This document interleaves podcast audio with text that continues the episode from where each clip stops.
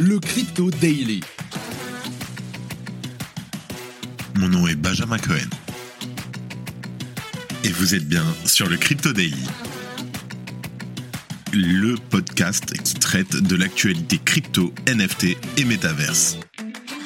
Dans vos oreilles, chaque jour, du lundi au vendredi.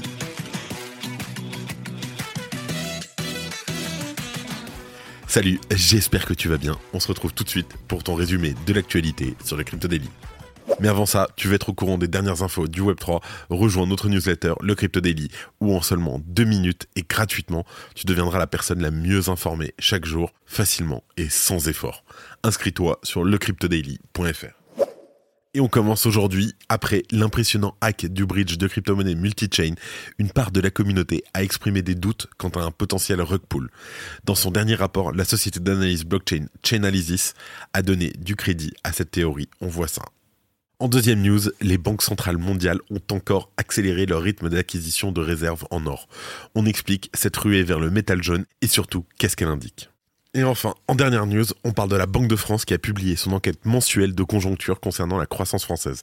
Elle confirme que celle-ci a presque complètement stagné au second trimestre 2023. Le processus de désinflation est par ailleurs en cours, toujours selon la Banque centrale. Mais avant tout ça, et comme d'habitude, ding, ding, ding, le coin du marché. Here comes the money. Here we go. On enregistre cet épisode, on est le 11 juillet 2023 et il est 13h. Et on a une journée verte dans l'ensemble, mais vraiment ça a pas beaucoup bougé, à part le market cap global qui est en hausse de près de 2% à 1,2 trilliard de dollars, Bitcoin à 30 420 dollars exactement au moment où on enregistre, l'Ether juste en dessous des 1900 dollars, le BNB plus 2,2% à 247 dollars, le XRP plus 1%, le Cardano plus 2%, le Dogecoin qui a très peu bougé mais qui reste en baisse de 7% sur la semaine à 0,06 dollars, et le Solana qui est en plein pump à plus 6,5% à 22 dollars et en hausse de 15% sur la semaine. Let's go, on passe aux news. Et on commence par le hack de multi-chain qui serait en réalité un rug pull de l'équipe. Alors que 2023 semblait s'annoncer comme une année relativement calme en matière de hack, le bridge multi-chain a subi le deuxième plus gros vol de crypto-monnaie de l'année avec une perte de plus de 126 millions de dollars la semaine dernière. Déjà, au moment des faits, quelques doutes avaient été exprimés, on en avait parlé ici d'ailleurs, et le rapport de la fameuse société d'analyse Chainalysis appuie également la théorie d'un rug pull sans pour autant l'affirmer avec certitude. Je cite L'attaque de multi-chain est potentiellement due à des clés d'administrateur compromises. Bien qu'il soit possible que ces clés aient été volées par un pirate informatique externe, de nombreux experts en sécurité et autres analystes pensent que cette attaque pourrait être de source interne ou un rug pull, en partie à cause des problèmes récents subis par multi-chain. Pour rappel, qu'est-ce qu'un rug Un rug en fait, c'est considéré comme un vol par lequel le porteur d'un projet qui se finance en échange de l'émission d'une crypto-monnaie l'abandonne en prenant bien soin de garder pour lui l'argent des investisseurs. Il s'agit généralement de projets créés par des personnes mal intentionnées dans l'unique but d'escroquer des investisseurs peu prudents. En tout cas, pour sécuriser ces smart contracts, Multichain s'appuie sur un système dit de Multi-Party Computation, MPC.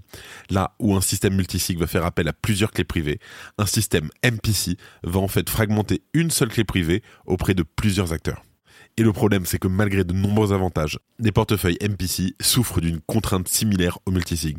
C'est-à-dire que si un seul acteur réunit suffisamment de fragments de cette clé privée, il est à même d'effectuer des transactions sur le smart contract. Et c'est ce qui aurait été le cas dans le hack de multichain. Pour info, depuis l'attaque, Circle et Tether ont procédé au gel de plusieurs adresses impliquées dans le hack et contenant des stablecoins USDC et USDT pour un montant d'environ 65 millions de dollars, soit à peu près la moitié de ce qui a été dérobé. En tout cas, concernant le rug pull, il est aujourd'hui impossible d'affirmer ou de contredire cette théorie en l'absence d'éléments concrets. Malgré tout, le manque cuisant de communication des équipes de multi-chain ces derniers mois ne plaide bien sûr pas en leur faveur, et cela a d'ailleurs alimenté les rumeurs concernant l'arrestation de son PDG en Chine il y a quelques semaines, alors que celui-ci resterait officiellement injoignable. En outre, c'est près de 1,5 milliard de dollars de fonds qui auraient été confisqués. Sans oublier que le compte Twitter du Bridge n'a rien publié depuis le vol, après avoir annoncé l'arrêt des services pour une durée indéterminée. En tout cas, tous ces éléments, ça ajoute du flou à une affaire qui en comportait déjà beaucoup, ce qui pourrait bien acter la fin définitive du bridge. Au moment où on enregistre, le token multi s'échange sous les 2,5 dollars, en chute de près de 70% depuis le début des problèmes.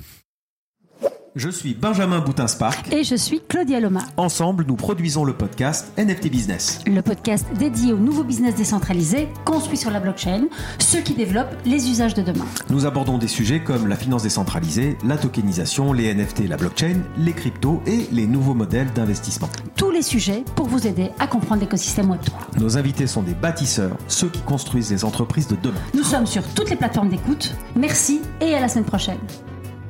En deuxième news, on parle des banques centrales qui n'ont jamais accumulé autant d'or qu'en ce moment. Je t'explique.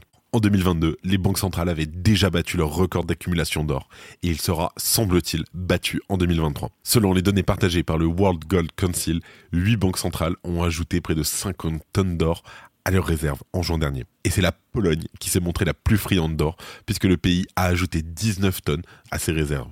Derrière elle, la Chine a poursuivi ses achats massifs pour le septième mois consécutif. Elle a mis la main sur 16 tonnes de métal jaune. Parmi les autres acheteurs, on peut citer le Singapour 4 tonnes, la Russie 3 tonnes, l'Inde 2 tonnes, ainsi que le Kyrgyzstan 2 tonnes. La Turquie, en grande difficulté économiquement, a choisi de vendre une partie de ses réserves en or. C'est aussi le cas de l'Ouzbékistan et du Kazakhstan. En tout cas, la ruée vers l'or devrait par ailleurs continuer. Selon une étude, près d'un quart des banques centrales comptent continuer à acheter de l'or sur les 12 prochains mois. Alors comment est-ce qu'on peut expliquer cette accumulation? Tout simplement parce que l'or est l'actif de réserve par excellence, celui vers lequel les banques centrales du monde se tournent dans des contextes d'instabilité économique. Et donc cette ruée vers l'or est donc indicatrice de l'environnement économique macro qui est particulièrement incertain et notamment depuis la crise du Covid-19 il faut aussi y voir une conséquence directe de la guerre en Ukraine et de la dédollarisation progressive du monde. L'invasion de l'Ukraine par la Russie ayant déclenché des sanctions importantes de la part de la communauté internationale, avec une mise en lumière particulièrement nette, le système actuel qui repose sur le dollar et les banques privées laisse les banques centrales vulnérables à des sanctions. Depuis, les appels à la dédollarisation se sont multipliés et le recours à l'USD tend à diminuer. Une tendance que pointe également le rapport les opinions des banques centrales en ce qui concerne le futur du dollar des États-Unis sont plus pessimistes que lors des sondages précédents. En tout cas, la moitié d'entre elles estiment en effet que le pourcentage des réserves en USD atteindra 40 à 50% d'ici 5 ans. Or, crypto, c'est quoi l'avenir de la finance aujourd'hui? Bah, cet intérêt, il se retrouve par ailleurs en conjonction avec le secteur des cryptos, qui devient, semble-t-il, un des piliers de la dédollarisation. Par exemple, rappelle-toi, en janvier dernier, la Russie et l'Iran, qui ont été tous les deux fortement sanctionnés économiquement, confirmaient leur volonté de créer un stablecoin adossé à l'or. C'est le même scénario qu'on a eu du côté du Zimbabwe, où l'émission d'une monnaie numérique de banque centrale adossée à l'or avait été confirmée en avril. Et pour preuve de cet intérêt grandissant, la capitalisation des stablecoins adossés à l'or a explosé ces derniers mois. Elle a ainsi dépassé le milliard de dollars à l'automne.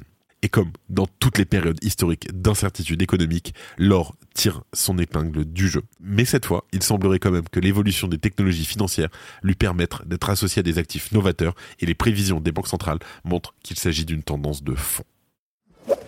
Merci d'écouter le Crypto Daily. On parle de la Banque de France qui a évalué la croissance pour le second semestre. Une croissance un peu décriée, hein. on est très proche de la stagnation, et ce qui ressort de la dernière évaluation de la Banque de France qui confirme sa prévision de croissance à 0,1% pour le second trimestre 2023. L'activité a progressé plus manifestement dans le secteur des services et du bâtiment, mais aussi dans le secteur de l'industrie, mais de manière moins marquée. Pour le mois de juillet à venir, le rapport de la Banque de France prévoit une activité stable dans l'industrie, une progression dans le secteur des services et un recul dans le bâtiment. Bien entendu, cela est dû à des aspects cycliques liés notamment à la période d'été parce que tout le monde est en vacances. En tout cas, si l'inflation pèse encore lourdement sur les ménages français, sa progression est en nette baisse selon l'évaluation de la Banque centrale. Les industriels estiment ainsi que les prix sont en nette baisse en ce qui concerne les matières premières et qu'ils sont en cours de stabilisation pour les produits finis. La conséquence, c'est que les chefs d'entreprise rapportent pour certains une baisse des prix, ou tout du moins une cessation de l'augmentation des prix. Olivier Garnier, directeur général des statistiques de la Banque de France, explique cependant qu'il faudra patienter avant que ces baisses soient effectives dans le rayon des commerces. Je cite Olivier Garnier. Cela confirme que le processus de normalisation des prix est bien engagé, mais la transmission effective de prix à la production plus faible au prix de vente finaux pourra prendre du temps. Le processus d'ajustement à la baisse peut prendre plus de temps que l'ajustement à la hausse. En tout cas, le ministre des Finances Bruno Le Maire a cependant temporisé les ardeurs de ceux qui verraient une chute nette des taux d'inflation dans les prochains mois. Il estimait en effet il y a deux semaines que la France ne retrouverait pas ses taux bas de l'avant-Covid. Je cite. Est-ce que à la sortie de cette crise, nous garderons des niveaux d'inflation comme ceux que nous avons connus avant la crise du Covid? La réponse est non. Je ne pense pas que nous revenions à ces taux très faibles autour de 0% que nous avons connus dans les années passées. En tout cas pour juin, l'inflation s'est élevée à 4,5% sur l'année selon l'INSEE, alors que 4,1 millions de Français sont encore considérés comme fragiles financièrement par la Banque de France. Et avant de terminer, les actualités en bref avec notre partenaire Bean Crypto. Arkham annonce la sortie de leur plateforme On-Chain Intelligence Exchange, une place de marché pour les données de renseignement sur les exchanges et les adresses blockchain. En parallèle, Binance accueillera le lancement de son token ARKM sur le Binance Launchpad le 11 juillet. Le On-Chain Intelligence Exchange permet aux utilisateurs d'acheter et de vendre des informations sur n'importe quelle adresse crypto, créant ainsi une transparence accrue pour les blockchains sans système d'anonymisation des transactions. D'ici 2030, la Banque des règlements internationaux, la BRI, prévoit la création de 15 CBDC de détail et 9 CBDC de gros, selon une enquête réalisée auprès de 86 banques centrales. Le plan de liquidation des altcoins de Celsius pourrait exercer une pression sur le marché crypto. Les altcoins détenus par Celsius ont enregistré une baisse significative de leur liquidité au cours de l'année. On parle parfois jusqu'à moins 80%. L'équipe, la startup derrière Steppen, prévoit de sortir un MMO appelé Gaz Hero, jouable sur navigateur web et mobile. Le jeu sera axé sur l'interaction sociale entre les joueurs pour gagner de la renommée et de l'argent. Unisat lance une marketplace NFT prévue pour la semaine prochaine et qui vise à offrir les frais les plus bas par rapport aux plateformes existantes, passant sous la barre des 1%. Unisat était le premier wallet compatible avec les BRC20. Starbucks collabore avec la collection NFT Aku pour une nouvelle collection numérique Stamp. Starbucks lancera une nouvelle aventure appelée Aku Adventure le 17 juillet pour les membres d'Odyssey, le programme de fidélisation NFT Web3 de Starbucks. C'est la fin de ce résumé de l'actualité du jour sur le Crypto Daily. Évidemment, pensez à vous abonner pour ne pas rater le suivant, quelle que soit d'ailleurs l'application que vous utilisez pour m'écouter. Rendez-vous aussi sur Twitter et LinkedIn pour d'autres contenus d'actualité exclusifs. Je crois que j'ai tout dit, faites attention à vous, et moi je vous dis à demain. C'était Benjamin pour le Crypto Daily. Merci et à très vite.